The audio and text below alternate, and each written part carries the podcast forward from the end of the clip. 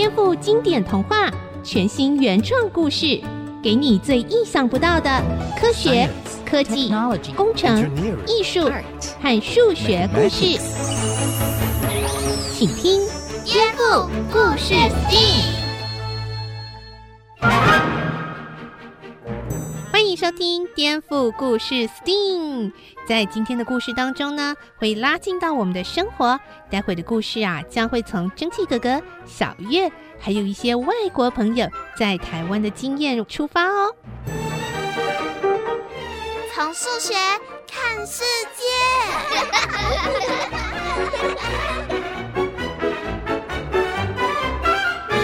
哦快快快，来不及了！快快快，哦，好累啊！哎呦，时间这么赶，还要我从一号出口到三号出口。哎，三号出口？哎，在哪里？哎，我们方向到底对不对啊？哎，我看到了，三号。快点，快点，要迟到了！哦、好，好，好，好，快点，快点，三号，快，快，快，快，快！事情是这样的，原来蒸汽哥哥的外国科学家朋友到台湾来开会，他们不会搭台湾的捷运，不过中文讲的还可以。开会当天，他们出发的比较晚，打电话跟蒸汽哥哥求救。蒸汽哥哥在电话中要他们请饭店帮忙叫计程车，只要跟司机说开到捷运中正纪念堂站的三号出口，他会在三号出口跟他们会合，带他们赶到会场。可是没有想到，在计程车上事情会变成这样。等一下，怎么了，小月？现在是二零二零年，还是新冠肺炎防疫期间？外国人来到台湾开会，有没有居家检疫十四天呢？他们可以这样搭计程车乱跑吗？哼哼，小月真的是新冠肺炎防疫达人，警觉性很高哦。当然喽，老师考防疫知识，我都是一百分。好好好，不过你不用担心，这个故事发生在二零一九年的上半年，当时还没有新冠肺炎的疫情啊。原来如此。好，那我就继续说这个故事哦。那时候，蒸汽哥哥的外国朋友跟计程车司机说，载他们到中正纪念堂的三号出口。司机先生，请到中正纪念堂站的三号出口。三号出口？三号出口在哪？司机先生，你说什么？嗯，没有没有。我才不是什么死机嘞！啊，算了算了，反正你们要到中正纪念堂站对吧？对对对。啊，好，走吧。没有想到这个司机根本没有搞清楚中正纪念堂站三号出口在哪，把他们随便放在一号出口就下车了。这下惨了，在三分钟会议就要开始，那位男科学家还是第一位演讲者。但是他们却要从一号出口跑到三号出口，然后还得再跑到会场啊！喂喂喂，威廉博士，你们到了吗？我们在一号出口啊！啊？什么？一号出口？哎，糟糕了！那那请你们赶快到三号出口来好吗？呃，请打开手机的 Google 地图找一下三号出口啊！哇，这个司机叔叔真是不负责任耶！竟然把人丢在一号出口。嗯，这样做当然不对。不过啊，哎，小月，你在干嘛？我在滑手机地图，都找不到捷运站的一号、二号、三号出口呀。的确比较不好找，你要把地图放大一点。哦，我看到了，我看看这边还有一小段黑色的线。标示二十公尺，我算算，这样一号跟三号出口相差几公尺？二十、四十、六十，哇，快要两百公尺了耶！哎，你不错哦，会使用地图上的比例尺来估计距离呢。老师有教过啊。那我问你哦，你是怎么估计的？为什么说是两百呢？从一号出口到三号出口不是拉直线哦。我要先走到三号出口的对面，大概等于八段黑色比例尺的长度。从对面走到三号出口又有两段，加起来有十段比例尺。每一段二十公尺的话，总共就是两百公尺。听起来很有道理。我还可以验算哦。Google 地图可以在地图上选择起点跟终点，它就会显示走的路线跟距离。哇，好准，刚好是两百公尺！我真是太神了啦！好厉害，给你鼓鼓掌。不过这样看起来，这两个外国科学家跑得还真远啊。是啊，很辛苦呢。蒸汽哥哥也觉得那个计程车司机有点夸张。后来有一次搭计程车，就跟另外一位司机聊到这件事，没想到司机先生说：“这个同业蛮差劲的，不过啊，下次叫车可不可以拜托你们，不要跟我们讲要到捷运几号出口，好吗？拜托拜托。”啊？为什么啊？嗯，你们计程车司机不是路最熟了吗？路最熟，路名跟地标，就是那些明显的建筑物什么的，我们都熟啊。可是我问你哦，如果你有一辆计程车，平常开着车跑来跑去，你会搭捷运吗？诶，应该不会哈、哦。对呀、啊，那我们怎么会知道捷运有几号出口在哪里呀、啊？诶，不对啊，导航不会显示吗？没有，至少我跟我们车队的朋友都没有。所以要是客人讲到捷运几号出口，比较好的司机会详细问清楚地址，免得走错啊。比较懒的，就直接把你放到一号出口啦。哦，原来如此。你们给详细地址不是最方便吗？哎，是啦，只是有时候记不清楚地址。嗯，好啦，不要偷懒，我想查一下也很快就是了。对嘛，给地址最好啦。那如果我不给地址，我讲两条路的交叉路口可以吗？嗯，稍微好一点。或是讲一栋有名的建筑物也行，都比捷运几号出口清楚多啦。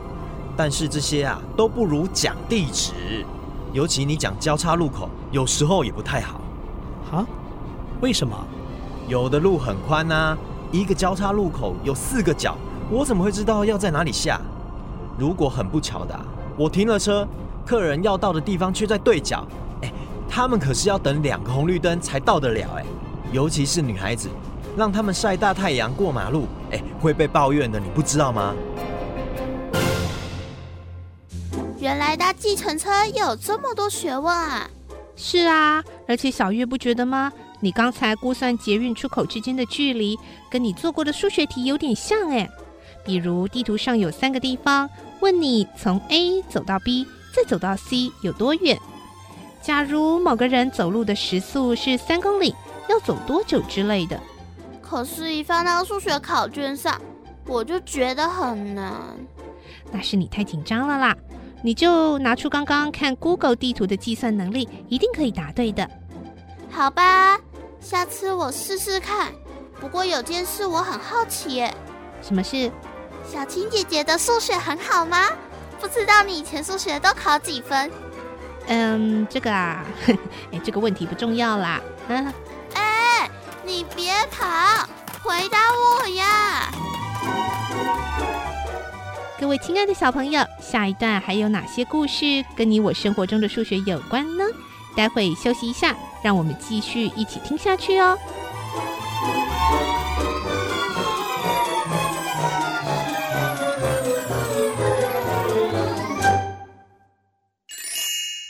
从数学看世界。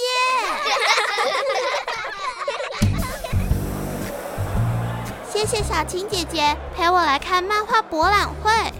不客气。哎呀，怎么下雨啦？刚才在会场里面没发现，原来大家都在屋檐下躲雨呢。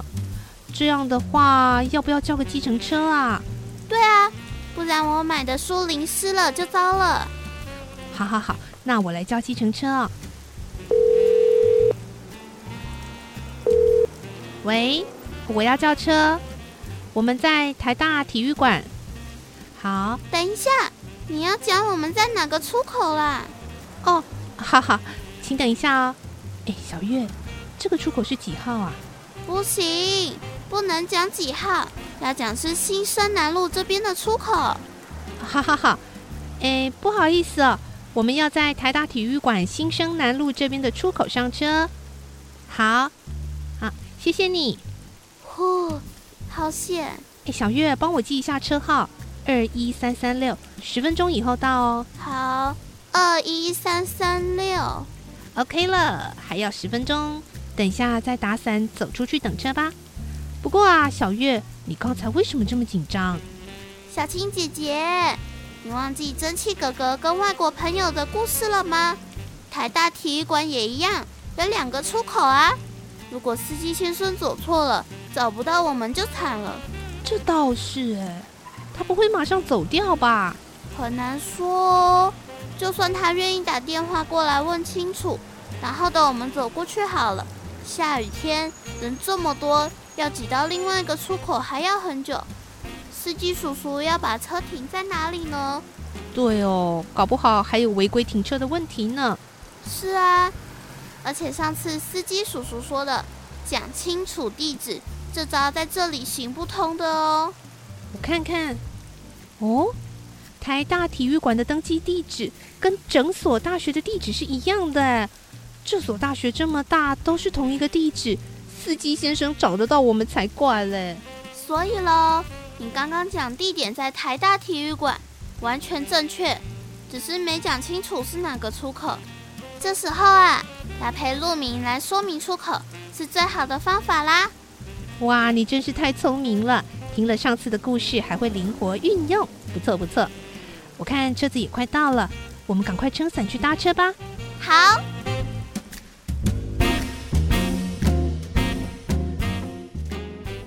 哎，Hello Hello，听说你们刚才去了漫画博览会啊？是啊。对了，蒸汽哥哥，我正好有事找你呢。我想用点数换购联合超市最新的几点商品，如果你有联合超市的点数，可不可以送给我啊？呃，我都去好棒棒超市，很少去联合超市。哎，为什么？好棒棒超市比较近啊。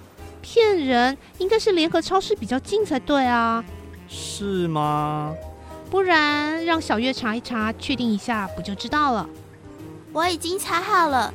其实我觉得有点无聊，没什么好比的。哎，为什么？根据 Google 地图，从蒸汽哥哥的家。到联合超市确实比较近，是六百公尺。不过离好棒棒超市也只有六百五十公尺而已啊！哈，才差五十公尺，根本没意义嘛！诶，不过奇怪的是，居然联合超市还真的比较近一点点呢、啊。嗯、呃，怪了。哦，我懂了，因为啊，去联合超市要跨越一条大马路，等红绿灯比较久，所以呢，我才会一直觉得联合超市好远哦。嗯，诶，这件事情有意思，倒是很好的启发呢。什么启发？一个人啊，对于远跟近的感觉，不是只看地图上计算差几公尺啊，差几公里啊。其实他觉得一个地方是远是近啊，跟他到达某个地点所需要花的时间，或许关系更大哦。所以说，日常生活比数学的题目更复杂，连他的路线跟习惯的交通方式也要考虑进去哦。嗯嗯，有道理，难怪高铁站、捷运站旁边的房子比较贵。如果有个人从台北搭捷运转高铁，在新竹高铁站旁边的公司上班，另外一个人的家不靠近捷运，选择从台北开车到桃园上班，结果到新竹明明比较远，却可能反而比较快到达哦。哎，不过高铁票也比较贵就是了。那当然喽。哎哎，等一下，不要转移话题哦。你还没回答我，要不要改去联合超市买日用品啊？然后把点数送给你吗？对啊，我知道你都没有在几点的习惯啊，就算拿了也是丢掉，不如给我。嗯，可是要我改变习惯，帮你集点数，总是要有一点诱因啊。嗯，联合超市的甜点专区比较好吃哦。啊，真的？呃，哎哎哎，不对不对。是谁告诉我要注意预算透支，不要乱买东西啊？呃，对吼。什么对吼？根本就是你自己想要几点吧？好了好了，刚才这个诱因的事啊，我是开玩笑的。我们是好朋友嘛，反正日用品的价钱都差不多，换一家买也还好啦。我之后就换到联合超市去买，收集一些点数，你需要就送给你吧。谢谢喽。等一下，小青姐姐，我刚刚上网算了一下，其实这个几点换购还蛮贵的哦。你要不要再想一下？怎么说？你看，买两百五十元的东西换一点，要集四十点才能用四百九十九元换购特别商品，等于为了这个东西，你要在联合超市花一万零四百九十九块，哎，这样真的划算吗？别忘了，这商品的原价要一千多块哦。哎哎，别上当哦，很多东西所谓的原价，其实是定的比较高、比较贵的。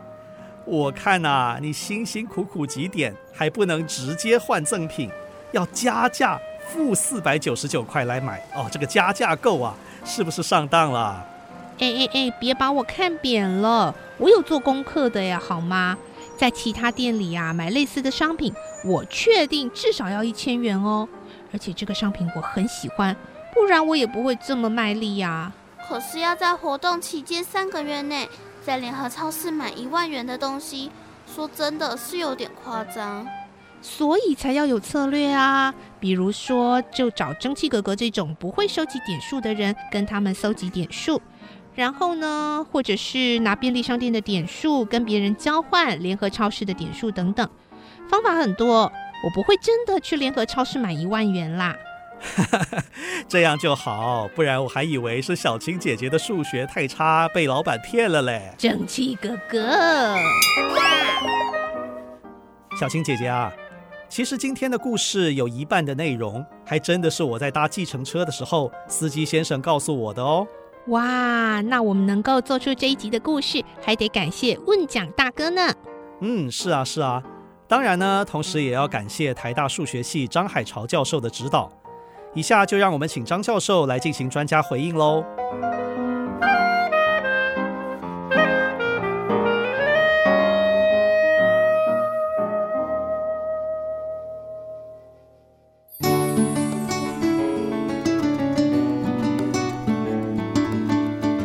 各位大朋友、小朋友，蒸汽哥哥这一次又来到台大数学系哦，来访问张海潮教授。回应我们今天这个计程车的问题哦啊，其实不只是计程车啦，我们希望探讨一下跟交通有关的有哪些数学呢？比如说，我们今天故事谈到有一些有关比例尺啊、距离啊、时间啊、价钱啊，是不是有一些跟数学有关的一些观念跟知识？讲到跟交通有关的数学，小朋友如果看地图的话，一定会看到比例尺。地图上从甲地到乙地有地图上的距离。从比例尺就可以了解从甲地到乙地实际的距离。其次呢，从车型的速度就可以了解从甲地到乙地需要多少时间。而从每公升汽油的价钱和车子每公升汽油可以跑几公里，就可以了解从甲地到乙地需要加多少钱的汽油了。小朋友不妨自己来规划一个开车从甲地到乙地的行程。在这里呢，计算车型时间和汽油量的需求，然后除以乘客的人数，就会了解每一个乘客应该分摊多少费用了。哇，这是一个非常好的例子哦。等于说呢，这个爸爸妈妈不要每次哦，这个要出去旅游啊，或者是要跟朋友一起出门啊，爸爸都要很辛苦的自己去算那个钱哦。也许可以把这个题目交给小朋友去算哦，说不定他可以算得很好，还可以顺便帮他练习数学。好，那张爷爷，我们继续请教哦，是不是类似这样子，在日常生活中有很多的方法可以培养孩子的相关的观念？哦，生活中到处都是数字，遇到和数字有关的问题，就可以跟小朋友对话来进行分析。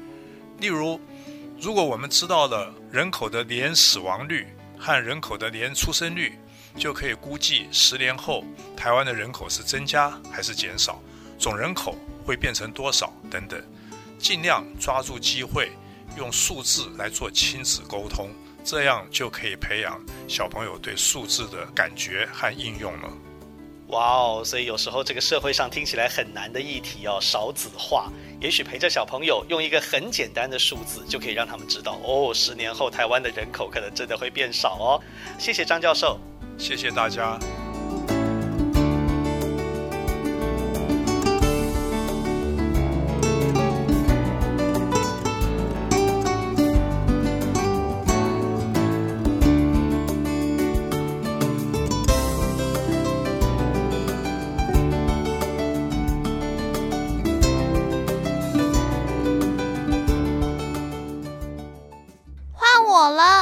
每次都是你，这次换我了啦！好了好了，每次用随选即播收听颠覆故事 Sting，你们都要吵架，轮流听不就好了？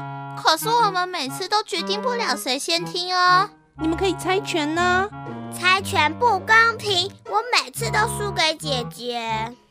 那我有个好办法，主动帮我做家事的人就可以先选。好，我去扫地。我也想要扫地。不要抢啦，你去擦桌子啦。为什么？你自己去擦，我要扫地啦。我先说的。哎，又开始吵。规定先说就可以。